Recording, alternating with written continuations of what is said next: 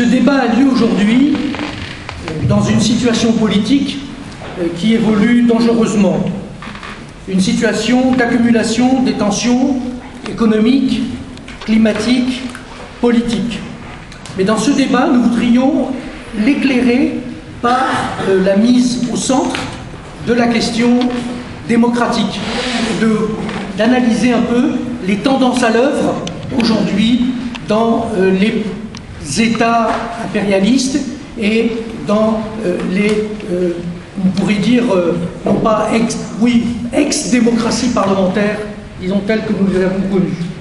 Sur le plan international, qu'on se tourne vers les USA avec le système Trump, qu'on enregistre les résultats aux dernières européennes avec une poussée de l'ultra-droite et de l'extrême droite, qu'on prenne en compte les développements au Brésil avec Bolsonaro ou les confirmations des politiques répressives des régimes de Poutine, d'Erdogan, en Turquie ou d'autres dictateurs, on a une tendance à la remise en cause globale des libertés démocratiques. Il peut y avoir, il peut y avoir des coups d'arrêt, comme en Argentine aujourd'hui, mais la tendance est là, il y a un recul de la démocratie. Sur le plan national, avec ses spécificités liées à la politique française, à son histoire, à ses rapports de force, Macron s'inscrit dans cette tendance de durcissement des rapports de domination, de classe. L'ampleur de la répression des mouvements des Gilets jaunes, l'instrumentalisation de l'appareil policier et judiciaire en est une bonne illustration. Cette évolution vient de loin. Dès les années 60, nous analysions déjà le régime gaulliste comme le régime d'un État fort. Mais plus précisément, c'est la contre-réforme néolibérale mise en œuvre à la fin des années 70, début des années 80, qui a transformé les politiques des classes dominantes, le rôle de l'État et des confrontations sociales. Le néolibéralisme est un mode de gouvernement actif qui est loin des conceptions de l'État minimum du libéralisme classique. Contrairement à ce qui a été dit, le, néolibéralisme, ce n'est pas moins d'État. C'est moins d'État social, moins de services publics, mais plus d'État dans toute la société. Et surtout un nouvel État fondé sur la compétitivité, le profit, la propriété privée du capital, qui met aussi de plus en plus de concurrence dans tous les rapports humains. C'est ce que les Allemands ont appelé l'ordolibéralisme, un courant de pensée libérale apparu en Allemagne dès les années 30, selon lequel la mission économique de l'État était de créer et de maintenir les normes capitalistes, la concurrence libre et non faussée, comme l'indiquent les traités européens. L'État renforce son rôle comme agent d'intervention du marché au nom des intérêts du marché, avec ses lois, ses réformes du marché du travail, ses privatisations, ses règles du commerce. L'État se renforce avec lui ses fonctions coercitives. Plus, chaque crise, comme celle de 2007-2008, pousse les classes dominantes à opérer une fuite en avant. Le, néolibéralisme se renforce. Toutes les prédictions de retour au keynésianisme se sont avérées fausses. En Europe, l'Union européenne, avec sa concurrence libre et non faussée, et ses exigences budgétaires et financières, accentue cette intégration du néolibéralisme dans la politique décidée par les États. Les dictats de l'Union européenne vis-à-vis du gouvernement grec en sont une bonne illustration. Et dans cette course folle qui, qui brutalise les classes populaires et la société, et face aux réactions sociales qu'elle provoque, le néolibéralisme n'a plus besoin d'une image libérale et démocratique, de référence à l'état de droit, au libéralisme politique. Il a plutôt tendance à conjuguer aujourd'hui la fermeture des frontières, l'érection des murs, la remise en cause des libertés démocratiques. Le néolibéralisme et les politiques autoritaires sont consubstantiellement liés. Avec le néolibéralisme, il y a de moins en moins de place pour le libéralisme politique. C'est d'autant plus inquiétant que cela s'inscrit dans l'avènement progressif, d'une société de contrôle et de surveillance basée en particulier sur les nouvelles technologies. De ce point de vue, la politique de Trump aux USA exprime la marche vers un régime autoritaire, contre les libertés démocratiques, les Noirs, les migrants. Et cela s'inscrit dans une nouvelle phase de la globalisation capitaliste, avec de nouvelles contradictions interimpérialistes, avec des guerres économiques et commerciales entre les USA, la Chine, l'Europe ou la Russie. C'est la conjonction des deux, marche autoritaire et crise économique avec nouvelle contradiction de la globalisation qui rend la situation dangereuse. En effet, nous n'avons jamais identifié la globalisation capitaliste à un super-impérialisme, comme le disait Kautsky, le théoricien de la Deuxième Internationale, qui coordonnerait l'activité économique internationale, qui résoudrait les contradictions internes au capitalisme. La globalisation fait apparaître de nouvelles contradictions entre grands groupes économiques, territoires, États, une accentuation de la, concurrence. Et même si tout cela n'est pas mécanique, cela peut aller jusqu'à la confrontation militaire. C'est ce que nous constatons aujourd'hui dans les affrontements à cette étape de basse intensité, dans le détroit d'Ormuz, dans les tensions USA-Chine, dans la crise de Hong Kong, dans les tensions avec la Russie, les crises au Moyen-Orient, les menaces interventionnistes américaines au Venezuela. Tout cela indique bien, dans ce cadre, les risques de confrontation et de guerre. Avec Trump, il n'y a pas moins de néolibéralisme mais du néolibéralisme avec plus de protectionnisme, du nationalisme, du racisme, ce qu'il y a de plus réactionnaire dans l'histoire nord-américaine. La tendance à l'autoritarisme dans le cadre d'un renforcement des politiques néolibérales est internationale. Mais il faut à chaque fois faire l'analyse concrète de chaque situation concrète. Qu'il faille démasquer l'imposture de Macron, qui se présente comme le seul recours contre la démocratie illibérale d'Orban, du régime, polonais ou de Salvini est une chose. Mais il ne faut pas amalgamer dans un même phénomène politique la montée des extrêmes droites et la dérive autoritaire du néolibéralisme. On ne, peut confondre les visées totalitaires du populisme extrême droite et du fascisme. Parti unique, interdiction de toute opposition, mobilisation des masses dans un système de type corporatiste, racisme, et les dérives autoritaires néolibérales qui, chacune à leur manière, réduisent de plus en plus la démocratie, la souveraineté populaire, systématisent la répression, mais où subsistent des espaces de liberté d'expression et d'organisation, d'état de droit, d'élection. Macron d'un côté, Salvini et Le Pen de l'autre, ce n'est pas la même chose. Et là encore, on ne peut faire l'économie de l'analyse concrète de chaque situation, de chaque régime autoritaire. En France, la dérive autoritaire de Macron, sa politique répressive, est déterminée par l'ampleur des attaques néolibérales de son gouvernement. Il a fait plus que Sarkozy et Hollande, privatisation de la SNCF, la, réforme de l'assurance chômage qui vient, les retraites, il brutalise la société et les gens. Cela implique une accentuation des politiques répressives et des interventions policières. Là aussi, néolibéralisme et répression vont ensemble. Et c'est d'autant plus qu'il y a une, tendance à la fuite en avant. Le régime est confronté au mouvement des Gilets jaunes. Comment répond-il en, en, accentuant les contre-réformes, celles de l'assurance chômage ou des, ou des retraites? Macron s'appuie d'autant plus sur l'intervention coercitive de l'État que le pays est marqué par l'affaiblissement de toutes les institutions, de toutes les médiations, affaiblissement historique de la gauche et du mouvement syndical, crise de tous les partis traditionnels, de droite comme de gauche, et en même temps une poussée du Front National les régimes de la droite gaulliste ou du Parti socialiste pouvaient s'appuyer sur des relais ou des médiations entre eux et euh, l'opinion, avec des partis, toute une série de mécanismes de médiation. Le parti de Macron n'existe pas. Il n'a pas de parti politique. Et les institutions sont en crise. Résultat, il ne peut plus s'appuyer que euh, il ne peut plus s'appuyer sur des partis ou des syndicats. Il s'appuie donc sur l'appareil d'État la police, son appareil répressif, d'où la répression policière. Il est à ce titre intéressant de suivre les relations étroites que Macron tisse avec la direction de la police ou l'état-major des armées. Il s'inscrit dans la tradition bonapartiste ou semi-bonapartiste française. Même l'épisode Benalla nous évoque la société du 10 décembre de Napoléon III, société d'aventuriers, de financiers, de corrompus de l'appareil policier. Certains ont même parlé de bonapartisme d'entreprise ou managérial, de la France comme une start-up nation. Ce n'est pas un bonapartisme fort, c'est un bonapartisme faible. Et c'est effectivement la possibilité d'une évolution inquiétante de la situation, c'est que cela laisse ouvertes toutes les hypothèses pour 2022, y compris une victoire de Le Pen. Face à cette dérive autoritaire et à la poussée du Front National, il faut une alternative politique globale, s'appuyant sur les mobilisations sociales, quel que soit leur cheminement, leur forme et leur dynamique. Il faut donc essayer de reconstruire le mouvement social et une gauche radicale anticapitaliste, une alternative qui combat le néolibéralisme et défend une perspective démocratique et éco-socialiste. Les questions démocratiques, sociales, écologiques sont intimement liées. Mais un, des points, un des points, de cette alternative doit mettre au centre la question démocratique. Toute une série de droits et de libertés démocratiques sont aujourd'hui remis en cause.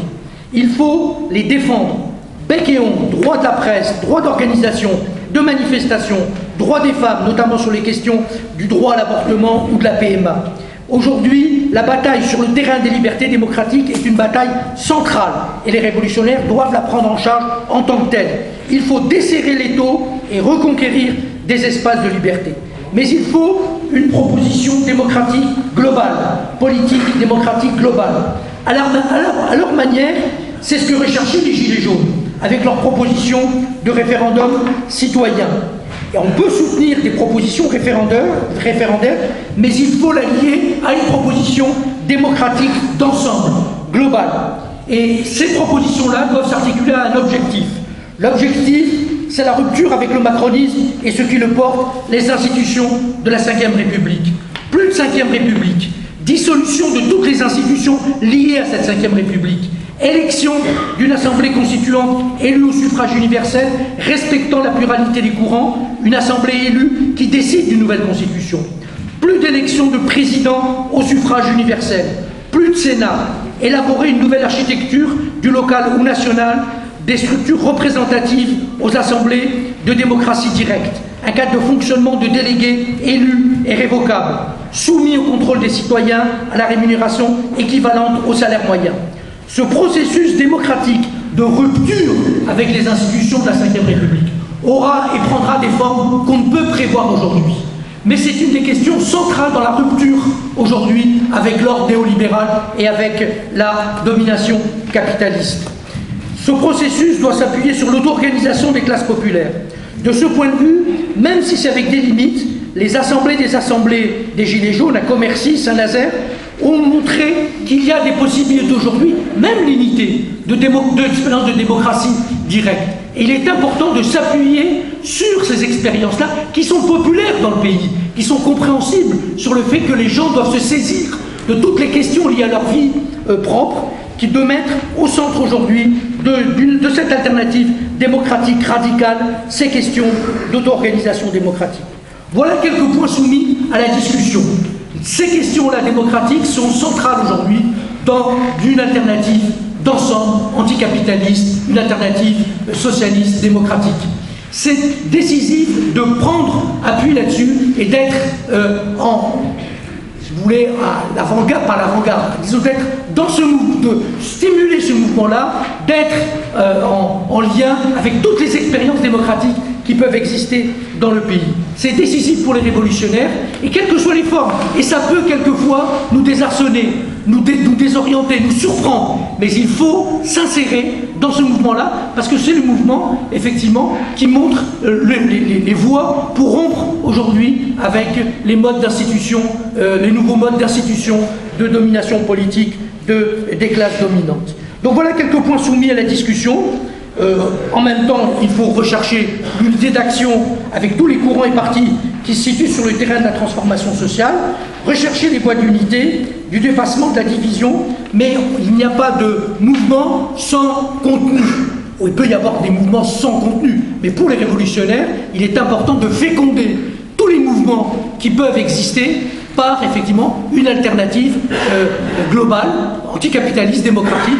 Et les points qui ont été présentés ce matin, en tout cas à mes yeux, je pense que c'est des points dont on n'a pas suffisamment mis l'accent ces dernières années et qui sont décisifs dans les mois et les années qui viennent.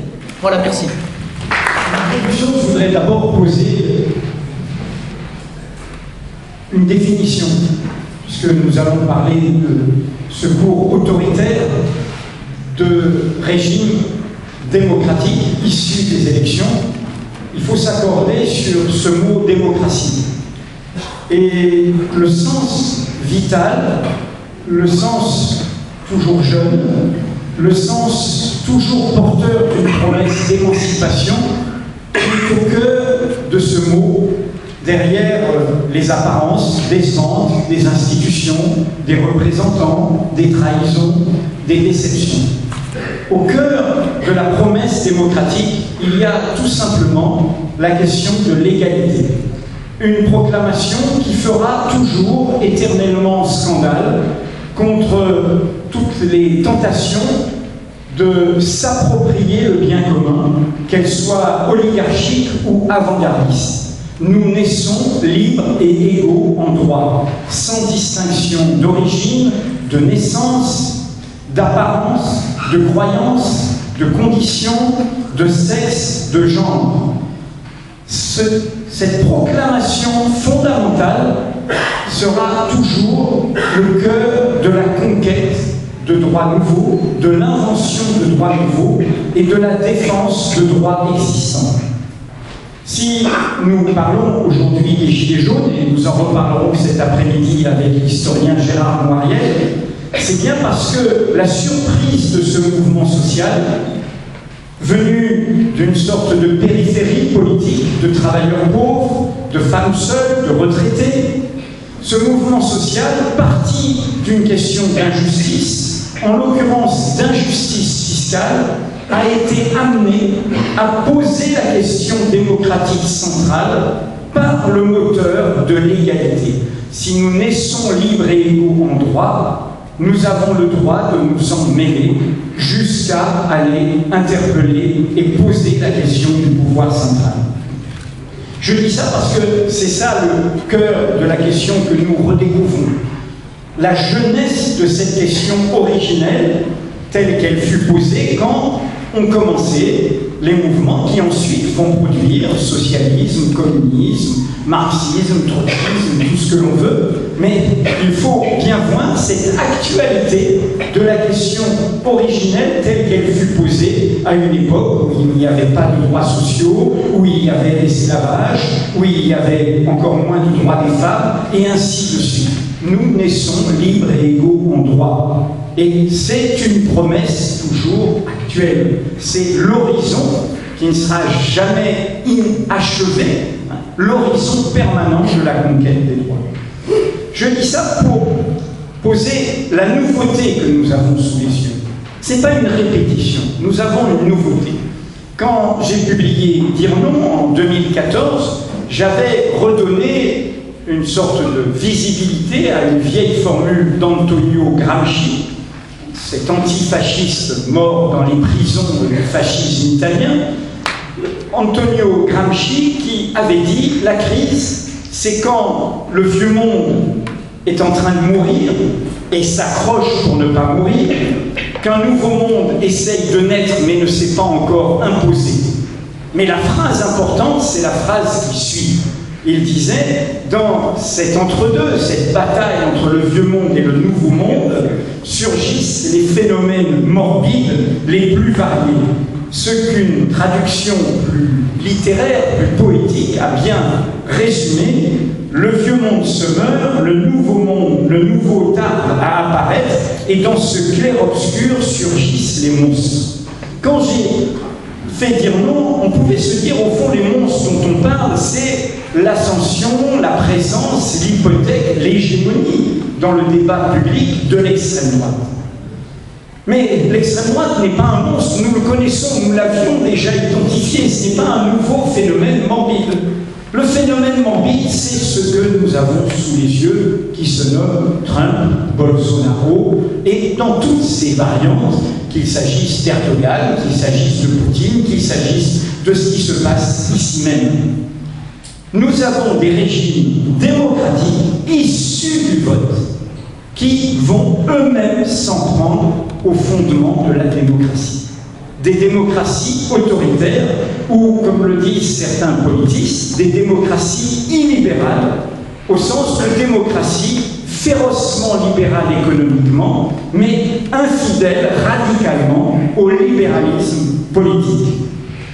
C'est bien cette situation qui d'ailleurs fait le lit de l'extrême droite, le lit idéologique.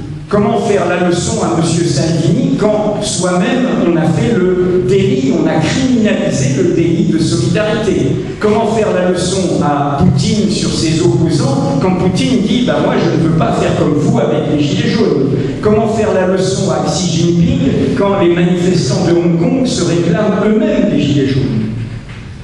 Donc, nous sommes au cœur du défi actuel.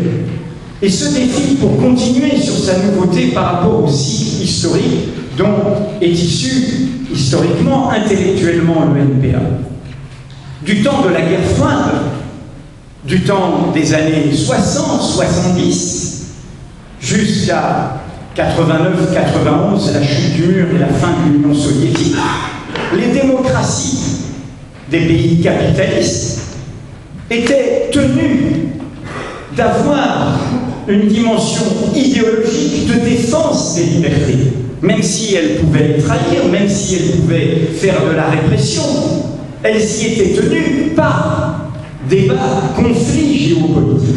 Rappelez-vous les années 70, les accords d'Helsinki qui étaient brandis, y compris par les dissidents des pays de l'Est que nous soutenions. Le droit de circuler, le droit de se syndiquer, tout ça était défendu. Évidemment, tout cela ne l'est plus de la même manière puisque ce monde s'est unifié autour de la marchandise, autour du capitalisme et qu'il n'y a plus cette tension-là. Donc, premier point, la monstruosité annoncée par Gramsci que nous avons sous les yeux, ce ne sont pas des coups d'État militaires, ce ne sont pas des fascistes qui, euh, euh, par la brutalisation, prendrait le pouvoir, c'est le cours autoritaire général de régime démocratique. Le deuxième point, c'est que ceci a une histoire intellectuelle. En 1975, une structure oubliée et qui s'appelait la trilatérale, qui était une structure où se rencontraient de façon plus ou moins informels les milieux politiques et économiques, avant qu'ils ne fusionnent comme nous le voyons aujourd'hui, a publié un rapport dont le maître d'œuvre américain, il y avait un Français, Michel Crozier, un Japonais, dont j'ai oublié le nom, et un, Américain, et c'est cet Américain dont on a entendu parler plus tard, Samuel Huntington, dans le choc des civilisations qui a théorisé euh, l'idée que l'identité va remplacer l'égalité. Hein. la bataille des identités contre l'espérance de l'égalité et l'espérance démocratique. Et donc ce rapport de la trilatérale s'intitulait La crise de la démocratie, rapport sur la gouvernabilité des démocraties. Il a été publié en 1975. Son propos c'est tout simple, c'est que le problème de la démocratie, c'est la démocratie. Son propos, au moment où il y a eu tous les mouvements sociétaux de mobilisation des années 60-70, c'est qu'il faut confisquer la démocratie. Que si on laisse la démocratie continuer à se développer, eh nous n'allons plus, nous, ceux qui veulent la posséder, pour nos intérêts, pour nos intérêts économiques, nos intérêts de puissance, de pouvoir, nous n'allons plus la contrôler. C'est au cœur, je vais en donner quelques extraits, c'est au cœur du propos. Les démocraties, il rappelait, ont toujours connu une population marginale, plus ou moins nombreuse, qui ne prenait pas activement part à la politique. C'est intéressant, il rappelait au fond que, d'où ce que je vous disais sur la promesse de l'égalité, que la démocratie, on la confisque en construisant en minorité la majorité. Le monde du travail, le monde ouvrier a été mis en minorité politique. Les femmes ont été mis en minorité politique. Les populations colonisées ou leurs descendants en minorité politique. Et donc, rappelant que, évidemment, la démocratie grecque se fondait déjà sur l'exclusion des esclaves, des étrangers, des femmes, il souligne que la démocratie doit, au fond, revenir à cette idée qu'on doit mettre à l'écart ces minorités. Ces mises à l'écart avaient beau être intrinsèquement antidémocratiques, elles n'en avaient pas moins, affirme ce rapport, permis à la démocratie de fonctionner efficacement. Et voilà le danger, disait-il, on est en 75, des groupes sociaux marginaux, auparavant, je cite toujours, passifs ou inorganisés, les Noirs, mais dans le contexte américain, les Noirs, les Indiens, les Chicanos, les femmes, se mettent en tête des, sujets politiques à part entière. Dans la famille, à l'université, dans les entreprises, la discipline s'est relâchée et les différences de statut se sont estompées. Chaque groupe a affirmé son droit de participer à égalité, voire plus qu'à égalité, aux décisions qu'il a faites. Donc, nous avons une origine intellectuelle de ce qui est en train de se réaliser sous nous et qui renvoie, je serai trop long, à de très anciens débats dont ils souvent, dans le débat français, nous sommes trop franco-français, dont le théâtre fut américain, et ça a à voir avec l'histoire politique dont le NPA est en partie issu, notamment euh, un débat des années 20-30 entre un journaliste, Walter Lippmann, et un philosophe qui fut celui qui blanchit Trotsky euh, des calomnies staliniennes, John Dewey, où Walter Lippmann dit c'est pas possible, la démocratie, le peuple surgit de partout, ça devient ingouvernable, il faut la redonner à des élites, à des experts, ce à quoi De Webb, au contraire, défend l'idée de l'invention de la démocratie par l'espace public et sa construction. Donc, le livre, de ce point de vue prophétique, de Jacques Rancière, La haine de la démocratie, qui a un peu plus d'une dizaine d'années, eh bien, il est aujourd'hui sous nos yeux. Cela veut dire, en clair, la défense, et vous l'entendez très bien dans les discours du pouvoir actuel, car ces pensées, ce n'est pas du n'importe quoi, il y a une idée derrière. Au fond, la démocratie réduite à son apparence. La démocratie, au fond, pour eux, c'est la représentation. La démocratie, c'est je fais campagne, je fais du en même temps, je fais de la démagogie, je fais tout ce que vous voulez pour avoir vos votes, et après je vous congédie. J'ai, et encore plus dans le cadre institutionnel français de la Ve République, la seule légitimité démocratique, est celle, elle est celle du vote. On en a eu une caricature interrompue par l'affaire Benalla quand il a été décidé un processus de réforme constitutionnelle par les représentants uniquement, interrompu le 22 juillet 2018, mais qui ne se faisait qu'à l'Assemblée nationale.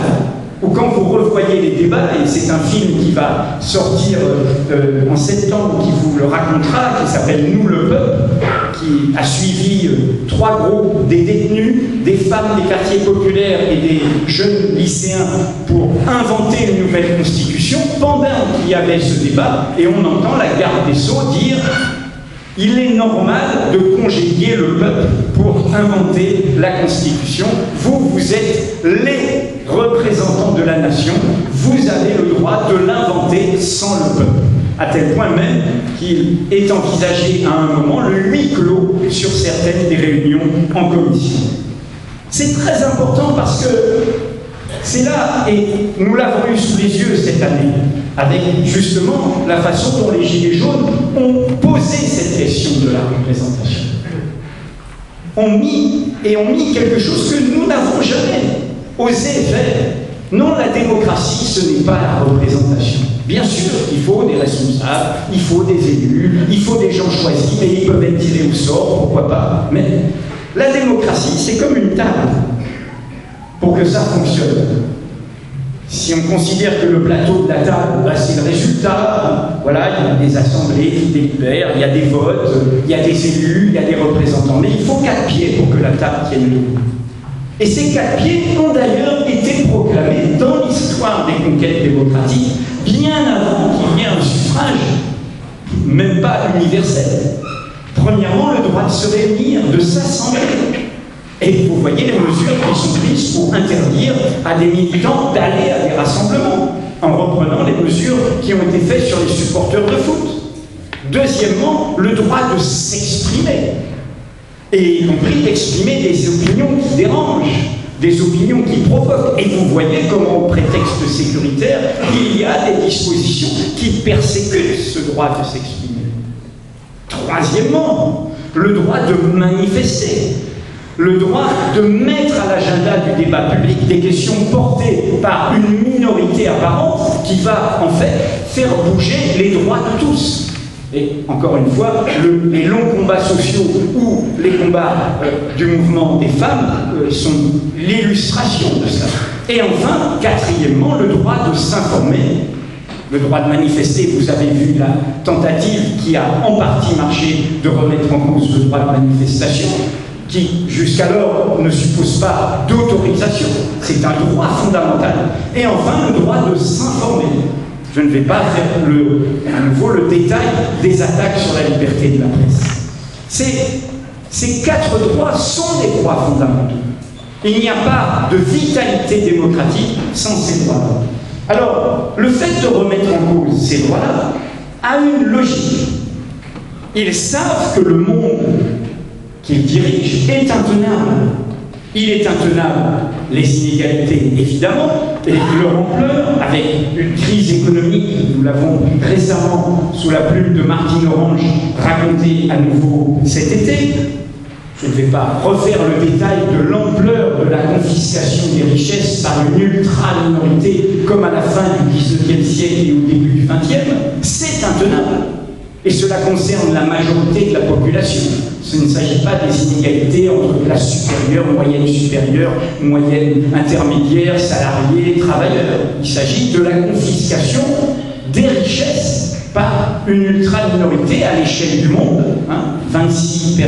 Personnes, familles riches, possèdent autant que 3 milliards 700 millions d'individus. Hein, c'est Oxfam qui le raconte. Et vous avez vu l'ampleur de la distribution des dividendes l'an dernier.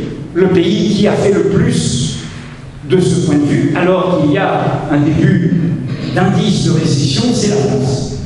Deuxièmement, l'écologie. L'actualité le met sous nos yeux. Le crime d'écocide doit être porté en plus du crime de génocide, du crime contre l'humanité, M. Bolsonaro est un écocide. Il détruit le tout vivant du monde. Et le tout vivant du monde, il n'y a pas de mouvements sociaux s'il n'y a plus de vivants dans le monde. Troisièmement, l'interdépendance, le nouvel espace public de la révolution numérique. La révolution industrielle que porte le numérique et l'annonce potentiellement d'un nouvel espace public et qui est évidemment très dangereux. D'où la tentation dans une alliance des États et des GAFA de le contrôler, de le dévoyer, de le manipuler, de l'instrumentaliser. Et sans rentrer plus longtemps dans le détail, tout cela en synthèse étant la fin d'un monde où ceux qui se réunissent à Biarritz aujourd'hui, l'Occident comme création politique, est évidemment lui-même sent bien que le temps de sa domination est terminé et que donc il, ne dit plus le là du monde, et il s'accroche à la façon dont il pourrait continuer à le Dans ce contexte, je voudrais juste insister, ce n'est pas par corporatisme, sur un enjeu très important. Pour que tout cela passe, pour que cette brutalisation des sociétés passe, il faut faire avaler une fiction. Il faut que les gens acceptent autre chose que la réalité de tout ça.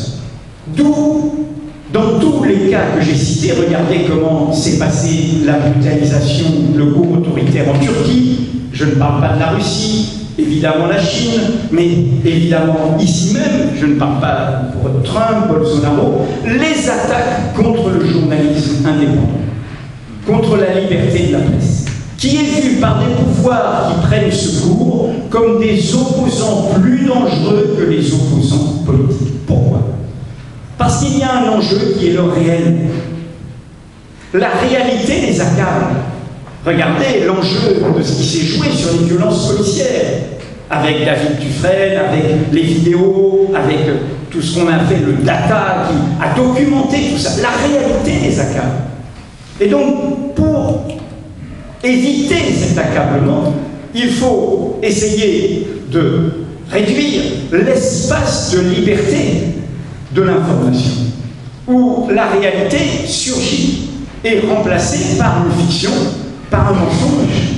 Regardez, y compris symboliquement, la campagne de Nicolas Sarkozy cet été dans l'affaire libyenne, c'est une fiction. Et c'est une fiction où il a il a fait cause commune avec Macron dans la défense, c'est-à-dire éviter qu'un président, ce qui serait un séisme euh, pour sa cinquième République, qu'un président aille rendre compte de faits criminels devant un tribunal, euh, en l'occurrence la corruption d'une démocratie. Et donc cette question de l'information et de la fiction, d'où la colère des gilets jaunes du peuple, par rapport au blablabla des talk il faut enrober d'idéologie, enrobée d'une sorte d'irréalité, d'une imposture, la réalité. Emmanuel Macron, le 28 juillet l'an dernier, a eu une antiphrase qui disait ça, quand il a dit le seul responsable c'est moi en pleine affaire Benalla, qu'il vienne, que l'on vienne me chercher. Ce à quoi les Gilets jaunes ont dit bah, on va venir te chercher. Et, et, il a cette phrase, il dit nous avons une presse ne cherche plus la vérité. Et en fait, il voulait dire je crains la presse qui va trouver les vérités que nous cachons. Et, cet enjeu est décisif. Hein. C'est pour ça que globaliser les médias, etc., euh, c'est leur donner la main. Cet enjeu du savoir, de la vérité. Et c'est, je reviens à des cohérences historiques. Quand il était minuit dans le siècle, la question de la vérité était importante.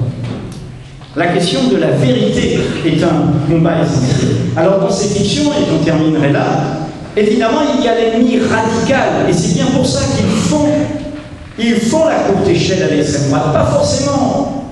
L'avenir n'est pas écrit au fait que l'extrême droite prenne le pouvoir, mais au fait que les idées d'extrême droite prennent le pouvoir. Quel est l'ennemi radical de la promesse démocratique originelle qui a comme moteur l'égalité? Je l'ai dit tout à l'heure, c'est l'identité. Le logiciel historique de droite, c'est de dire il y a des cultures supérieures à d'autres, des origines supérieures à d'autres, des sexes supérieurs à d'autres, des religions supérieures à d'autres. Comment détruire la promesse d'égalité, c'est faire revivre, évidemment, l'idéologie de l'identité. François Sabato l'a dit, tout ça est une course à l'avenir. Et en ce sens, il faut prendre conscience, où que nous soyons, de notre responsabilité. Il faut croire ce qu'on écrit et ce qu'on documente. Tout ça ne peut mener qu'à la guerre. Une course comme celle-là, des pouvoirs si minoritaires, ancrés sur des intérêts sociaux si minoritaires, n'ont qu'une fuite en avant. Emmener leur société dans une brutalisation, pas forcément cyniquement, par des enchaînements. Vous avez eu une interview du chef d'état-major français la veille du 14 juillet, très inquiétante, où il rappelait Nous sommes dans un système d'alliance. Donc, quoi qu'il se passe avec l'Iran, nous serons dans notre alliance. Et l'alliance, c'est les États-Unis. Je rappelle, les somnambules de 14, tout le monde n'a pas voulu le saut dans la boucherie universelle de 14, mais ces somnambules ont été pris dans leur système d'aveuglement et d'alliance. Et nous risquons d'y être. Nous risquons d'y être pour des intérêts souvent et trébuchants, c'est évidemment l'enjeu pétrolier autour de l'Arabie saoudite face à l'Iran et donc du tout pétrole qui entraîne toutes les alliances que nous connaissons et qui s'habille de mensonges, d'idéologie. L'Iran, pas plus que l'Irak, n'est une menace pour le monde aujourd'hui. Mais de la même manière, regardez comment la guerre, et on emploie le mot guerre, commerciale avec la Chine prend des allures de plus en plus guerrières et qui, dans un jeu de double, arrange le cours autoritaire, c'était déjà le cas, mais encore plus du régime chinois euh, de Xi Jinping. Et donc nous sommes dans un moment comme celui-là. Dans un moment comme celui-là, et je conclue en effet, nous n'avons qu'un choix, c'est faire part, parier sur la société. J'ai fait des références à d'autres moments graves. Dans un moment grave, il était minuit dans le siècle, le mot d'ordre était socialisme ou barbarie. Aujourd'hui, le mot d'ordre être démocratie ou barbarie. C'est la seule arme que nous avons. La question de banquet, comme disait Karl Marx au moment des révolutions démocratiques du printemps des peuples du XIXe siècle. La question qui rassemble. Car il faut poser les termes aussi en termes d'hégémonie. La question en termes d'hégémonie, de rassemblement, de classe populaire, classe moyenne. La question démocratique. Tout le monde comprend que si les droits de certains sont mis en cause, ce sera pour que tout le monde ne puisse plus utiliser ses droits. demain, après-demain. Ceux qui sont dans l'abstention face aux Gilets jaunes en disant ils n'étaient pas là pour mes retraites, eh bien, commettent la faute de non-assistance à principe en danger. Parce que ce qui s'expérimente contre les Gilets jaunes, après s'être expérimenté dans les quartiers populaires, les concernera eux aussi demain. Et donc, cette question de principe est au cœur de, de l'enjeu. Un apprentissage de la démocratie, y compris dans les débats pour les municipales. Imposer des assemblées citoyennes au tirage au sort, ayant réellement des moyens de fonctionner. Car il ne s'agit pas de faire des assemblées pour des assemblées, de se parler entre sachants, entre avant-garde, au courant. L'important, et encore une fois les Gilets jaunes nous l'ont montré, c'est comment on reprend confiance dans la politique, comment on reprend confiance dans une démocratie qu'on se réapproprie. Comment il y a une pratique concrète, une éducation populaire commune qui permet de trouver ce chemin. J'ai cité Gramsci en introduction, et je voudrais dire que trois ans après cette phrase sur le neuf, le vieux, surgissent les monstres, il fait un autre texte, c'est en 33, où il se moque de cette gauche un peu scientifique, marxiste, vulgaire, la vulgate marxiste, qui dit l'histoire est écrite, hein, le prolétariat, le peuple uni, le machin, etc. On a vu que ça ne marche pas toujours. Hein. Donc il, il, se moque de ces prévisionnistes, ceux qui prétendent dire l'avenir. Et il a cette phrase la seule chose que l'on peut prédire, que l'on peut prévoir, c'est la lutte. Donc voilà, il faut mener cette lutte sur cette question démocratique aujourd'hui. Je ne sais pas si vous avez vu le film Le nom de la rose. Vous savez, euh, ce moine franciscain qui met une enquête, interprété par Sean Connery, et qui porte à, la connaissance de son jeune apprenti un écrit qui était euh, jusqu'à présent tenu secret, en plaçant comme ça un parchemin au-dessus d'une flamme, d'une bougie, et apparaît alors une écriture qui était euh, jusqu'à présent invisible parce qu'elle avait été écrite à l'encre de citron. Alors, je m'arrête là dans l'image, parce que je vois déjà qu'il y a des publics qui s'interrogent. Euh, mais je crois qu'on peut dire que le mouvement social des Gilets jaunes a joué sur la société française un peu le rôle de cette bougie sur ce parchemin.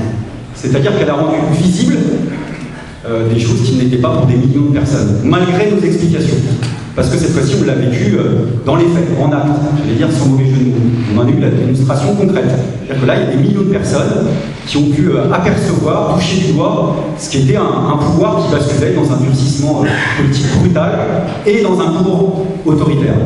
Alors, un cours autoritaire qui n'est pas tout à fait le propre, en effet, c'était dit du pouvoir actuel, du gouvernement. Je pense que la base de la discussion, c'est quand même de comprendre que l'autoritarisme dont on parle, c'est pas, c'est pas une formule gouvernementale, c'est pas une forme figée, stabilisée. C'est d'abord une dynamique, un processus qui a sa propre logique, qui commence souvent à bas bruit, avec des restrictions démocratiques, des actes fondateurs, qui est traversé par des discussions idéologiques, y compris au sein de la classe dominante, qui connaît ces gouvernements qui assument le cours autoritaire.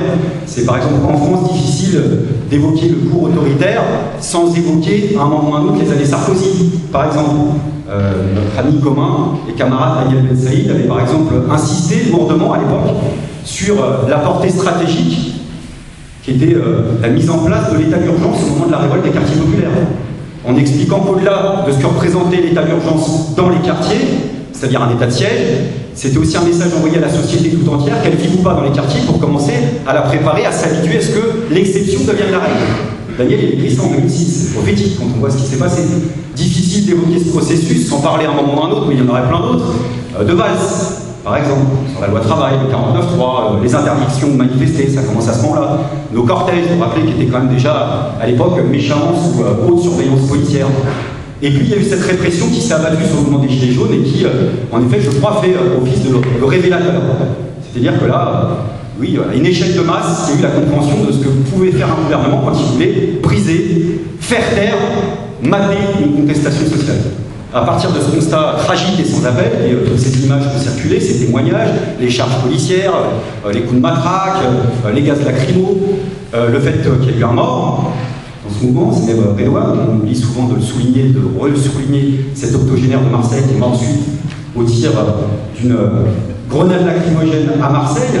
Là aussi, ça dit un peu long sur l'air du temps, parce que mine de rien, de mémoire, en 86, euh, quand euh, Malibou Sekine est décédé, deux ou trois jours après, seulement suite à la mobilisation et à l'émotion que ça suscitait, de vaquer démissionner, la réforme était envoyée à la poubelle.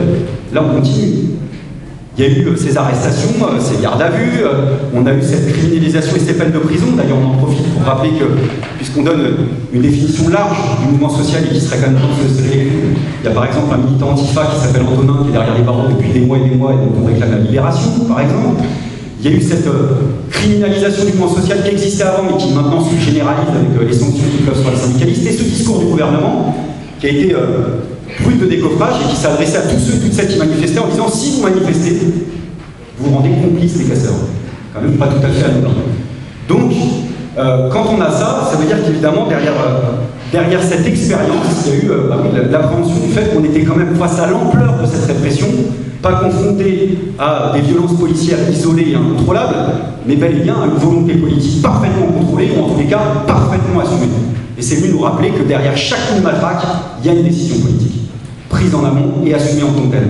D'abord par le fait que la France est euh, un des rares, si ce n'est le seul État en Europe à doter euh, les forces de police d'un tel arsenal de guerre en missions de maintien de l'ordre, avec les LPD et les grenades de désencerclement dont on réclame toujours, même si c'est pas tendance, le retrait, et pas simplement d'ailleurs pour les manifs, mais aussi pour l'usage qu'on les fait au quotidien, notamment dans les quartiers populaires. Il y a eu cette affaire de philosophie, parce qu'on a des grands philosophes dans le gouvernement, comme chacun le sait.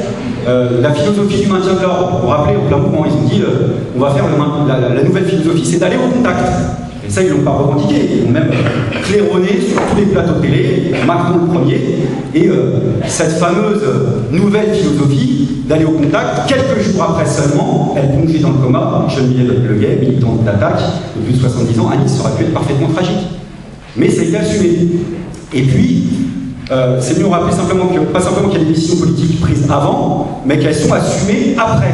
Et de quelle manière? De façon, euh, j'allais dire, provocante et même euh, un peu déconcertante, c'est ce que Mediapart avait appelé la promotion gilet jaune au sein des forces de l'ordre, puisque on a découvert à cette occasion qu'il y avait chaque année un moment où on médaillait les policiers et on a retrouvé ni plus ni moins Parmi ces policiers, les noms incriminés dans l'enquête interne de la mort de Sidney Bredouard,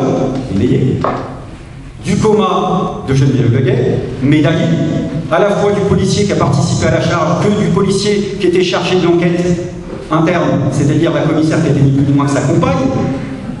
Et quand on sait que le procureur, en prime, a fait de faire savoir autour de lui à ce moment-là qu'il voulait surtout pas inquiéter Macron politiquement, on se dit que ce sont des pousses au crime, littéralement. Ça, ça s'est vu à une échelle de masse, c'est resté dans les rétines. On va voir ce que ça donne sur le long terme. Hein. Ça peut susciter plus de peur, c'est le calcul du gouvernement, ça peut susciter plus de colère. En tous les cas, ça s'est vu. Tout le monde l'a vu, sauf évidemment le pouvoir en place. À commencer par M. Castaner, évidemment, premier flic de France. Hein, vous savez qu'il y a deux types de policiers hein, dans la vie. Alors pas les bons et les mauvais, c'est pas comme ça que ça se passe, il y a les intellectuels et les manuels. Les manuels, vous savez, dans les manifestations, euh, c'est ceux qui vous sonnent de passer votre chemin avec un mouvement de la main, ça c'est les manuels. Et les intellectuels, c'est ceux qui vous somment de faire la même chose, mais avec un mouvement de la tête. Voilà. Ça, c'est les policiers intellectuels. Et Castaner, clairement, il est dans la deuxième catégorie. Il est même plus qu'un intellectuel, c'est un peu C'est un mentaliste. Castaner, il perçoit des trucs, il est le seul à pouvoir percevoir. L'attaque de la salpêtrière par des manifestants, parce qu'il a ce sens Il peut même prévoir les trucs à l'avance. Par exemple, 24 heures avant, il est capable, à l'unité près, de vous annoncer le nombre de casseurs qu'il y aura dans la manifestation. En vous expliquant que 24 heures après, la situation est incontrôlable, crée ces images qui tournent en boucle, où on va instrumentaliser les violences urbaines dans les manifestations, avec ces commentaires qui accompagnent les images en boucle et qui tournent aussi en boucle, et avec, euh, parmi le gratin aujourd'hui des consultants à la télévision, les policiers qui commentent maintenant en live les manifestations, raison pour laquelle je vous déconseille fortement de faire ce que j'ai fait à plusieurs reprises cette année, c'est-à-dire d'allumer votre téléviseur quand vous revenez d'une manif, parce que vu l'ambiance sur certains plateaux télé, vous avez l'impression que vous êtes placé en garde à vue, vous ne regardez pas la télévision, donc c'est une chose à éviter. Castaner vous manque comme il respire. Alors évidemment, il y a une thèse tentante on pourrait dire c'est tellement gros parce qu'on lui montre des images, on dit euh, là on voit quand même. Il dit non. On se dit il est arrivé euh, place Beauvau quand on arrive premier dans un concours de circonstances. C'est tentant. Mais en fait, il a été choisi pour ça. C'est sa fonction, et je rejoins lui. Le déni politique a une utilité pour le pouvoir. Il ne faut pas le sous-estimer. Quand on nie l'existence des faits à cette échelle-là, ça a un sens politique. Ça veut dire que même face à la vérité, même face à l'évidence apparemment indéniable, vous, vous, opposez des, arguments euh, d'autorité, pas n'importe quelle autorité, de votre autorité. C'est la parole de l'État qui est en jeu, contre tous. Il faut choisir son camp. La parole de l'État contre les manifestants, ça on y était un peu habitué. La parole de l'État contre ceux qui sont présents, les soutiens, les secouristes. La parole de l'État contre ceux qui relaient ce qui s'est passé, c'est-à-dire les journalistes indépendants notamment. Et là, vous commencez à vous dire que ça sent pas très bon. Parce que si ça veut dire que même la vérité n'est plus un point de repère, bien sûr que ça brutalise.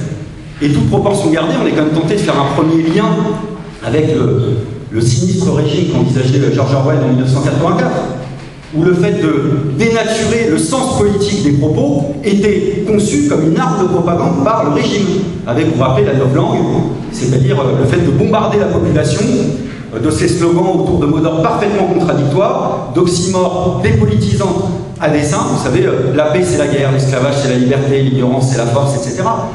Quand on, commence à vivre dans une société où plus rien n'a de sens, plus rien ne fait sens du point de vue de la parole de l'État, vous commencez à mettre un pied dans l'antichambre du royaume de l'arbitraire. D'autant plus que quand vous niez l'existence des faits, vous niez pas simplement l'existence de ce qui s'est passé, vous niez l'existence des actions qui ont produit ce qui s'est passé. Et par là même, vous dénigrez l'existence de ceux et celles qui ont pris le temps pour que ces actions aient lieu. C'est-à-dire que vous envoyez un crachat au visage de ceux et celles qui ont pris le temps de se mobiliser, pas pour le plaisir, sur les ronds-points, simplement pour euh, voilà, rappeler leur droit. Et là, on commence à entrevoir quelque chose dans nos discussions, c'est que l'autoritarisme dont on parle, c'est pas simplement la répression, c'est pas simplement les coups de matraque, c'est pas simplement la gestion des manifestations, c'est un certain type de contrôle politique de l'ordre social qui est en train de se mettre en place. On en sait quelque chose dans les quartiers populaires depuis longtemps, dans les entreprises, on commence à bien le voir maintenant, et puis on l'a vu même dans l'affaire de Nantes avec la mort de Steve. C'est-à-dire que là, on commence à se rappeler à quel point on n'a pas simplement face à nous un État qui, j'allais dire, utilise la violence pour euh, dissuader les gens de manifester en leur faisant peur. On a un gouvernement qui se fait un malin plaisir de nous rappeler à quel point l'État peut être l'expression même de cette violence, peut en être l'incarnation? Moi, un des moments les plus violents de l'année dernière, je le situe au moment du grand débat.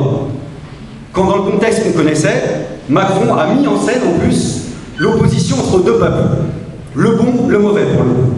Le bon, c'est celui auquel il s'adressait, qui était là pour écouter, en enjambant toutes les médiations, c'est-à-dire en surlignant les, aspects les plus autocratiques de la Ve République. Et puis le mauvais, celui qui se mobilisait, qu'il a appelé la fouineuse, qu'il a invisibilisé, le balayé d'un verre de la main, comme ça, d'un coup, c'est-à-dire qu'il a refusé de reconnaître comme titre à ceux et celles qui manifestaient, même pas le, dire, même pas le statut d'interlocuteur, on ne demandait pas ça, mais le statut de sujet actif. Il a tenté de nous rabaisser d'emblée au sujet de euh, comment statut d'objet, docile, dominé, soumis. Et ça, c'est profondément inscrit dans la pensée de la droite française. Parce qu'évidemment, on vit sous un gouvernement de droite. Maintenant, on en a tous conscience, puisqu'au début, il y en a qui bégayaient pour le comprendre, mais on a un gouvernement de droite. Avec tout ce que ça signifie, c'est-à-dire y compris avec sa part de tradition politique. Et ça remonte à il y a longtemps. Il y a un journaliste qui travaille à Mediapart qui s'appelle euh, Romaric Baudin, qui écrit un livre qui s'appelle La guerre sociale en France et qui vient bientôt sortir, et qui met en relation cet épisode où Macron oppose le bon et le mauvais peuple avec un discours d'Adolphe Thiers en 1850 à l'Assemblée nationale, où déjà Thiers à l'époque oppose la ville multitude qui brûle les bâtiments, les palais, les monuments à Paris, ça nous rappelle quelque chose, et puis le bon peuple qui souffre, qui travaille et qui veut travailler. C'est en effet une réplique des traditions bonapartistes, c'est à ça qu'on assiste. Et ces traditions bonapartistes, elles n'ont jamais touché le secteur social de la droite, puisqu'il y a eu cette pensée qui disait que le bonapartisme dans la droite, c'était incompatible avec le libéralisme. Mais c'est euh, éminemment lié, historiquement lié. La répression de la révolte des canuts dans les années 1830, la, répression, l'écrasement de la révolution euh, de 1848, euh, le bain de sang dans lequel a été plongée la commune de Paris, ça s'est toujours effectué au nom de la défense du droit de commerce et de propriété, que ça soit sous Casimir Perrier, Cavaillac ou Adolphe Thiers. Donc la question c'est pourquoi on assiste à ces répliques de tradition bonapartiste? La première raison, c'est d'abord qu'elles n'avaient jamais quitté la droite. Elles pouvaient toujours quelque part euh, dans les nappes idéologiques de la droite. C'est pas nouveau. Et ça va d'ailleurs au-delà des champs politiques, parce qu'on n'est pas simplement confronté à une violence sociale et politique, on est confronté à une violence de classe. Alors qu'incarne Macron à sa manière, de façon magistrale, puisque euh, ça fasse cette espèce de, manière condescendante, insupportable, qui suinte la morte de classe, qui nous coûtera son poste à un moment ou à un autre, parce que c'est grillé, cramé, qui nous aime pas, c'est tellement évident. Cette façon de s'adresser à nous comme si on était des enfants, comme si on était ses enfants, à nous appeler les enfants. Dans le grand débat, nous a appelé les enfants. Il y a déjà de moins en moins nombreux à penser que c'est le président de la République, c'est quand même pas pour en prime. Imaginez que c'est notre père. Mais qu'à l'image de sa classe et du camp social qui a parlé pendant le mouvement, il y a quelque chose qu'ils n'ont pas supporté, c'est que le bordel dont ils parlent à la télévision, ce soit pour une fois passé dans les quartiers riches et pas dans les quartiers habituels. Ça, ils n'ont pas supporté. Et du coup, le naturel est revenu au galop. Et on a eu euh, là des grands noms euh, médiatiques, euh, de bien-pensants, du monde intellectuel, qui ont dit ce qu'ils avaient ouvertement sur le cœur, en taxant ce mouvement d'imbéciles, de brutes épaisses, de demeurés. J'invente rien, tout ça c'est ce qui a été dit. Entre autres, une mobilisation qui nécessiterait un bon test de caution intellectuelle, une meute qui bave de haine, des cloportes, qu'ils fassent enfin usage de leurs armes, suggérer du ferry l'intention des forces de l'ordre. On a la quatrième puissance militaire du monde. On peut en finir avec cette saloperie. Toujours une ferry. Mais ça, c'est pas nouveau. C'est une tradition qui existe dans une partie de la bourgeoisie française, qui fait qu'à chaque fois qu'ils ont un peu peur de perdre le contrôle de la situation, ils nous disent qu'ils ont ouvertement sur le cœur, même si c'est pas agréable à entendre. Ça arrivait en partie en 95, ça arrivait en 68, ça arrive à la Libération, ça arrive en 36, de sinistres mémoires, ça arrivait au moment du massacre de la commune, c'est le livre de Paul Litsky, Les écrivains contre la commune, qui nous le rappelle, et de quelle manière. On a eu tous les grands noms, les plus grandes plumes de la littérature, du spectacle, qui tiennent des propos, si vous les relisez même 150 ans après, ça vous glace le sang. Vous avez euh, la caution soft, mais tellement décevante d'un Émile Zola, qui disait que c'était une horrible nécessité, d'une George Sand, qui se félicitait que son mobilier soit sauvé, un Adatox France qui comparait la, commune à un gouvernement de crime et de démence. On a, pire encore, Alphonse Daudet, sauvé, nous sommes sauvés, Paris était aux mains des nègres. Théophile Gauthier, qui compare les communards à des chiens de chasse et à des animaux. Flaubert, le grand Flaubert, qui envoie une lettre à Georges Sand pour dire On aurait dû forcer ces semblants imbéciles à déblayer les ruines de Paris, la chaîne au cou, mais on est beaucoup plus tendre avec les chiens enragés, et point pour ceux qu'ils ont mordus. J'insiste juste là-dessus, l'image animalière. Le fait de pas simplement invisibiliser, mais d'animaliser. Les cloportes, je vous en ai parlé. Quand on parle de mouvement de grève à la radio, parfois vous entendez mouvement de grogne sociale. On ne revendique pas, on grogne, comme des, bêtes. Et puis on a ceux qui ne savent pas faire, mais qui disent simplement ce que les autres pensent bas. Je pense aux ineffables syndicalistes du syndicat Alliance, qui ont fait un communiqué, avant de le retirer, euh, je crois que c'était dans l'Hérault, où ils ont dit que les manifestants, et là j'invente rien, ont eu des comportements de sous-êtres humains.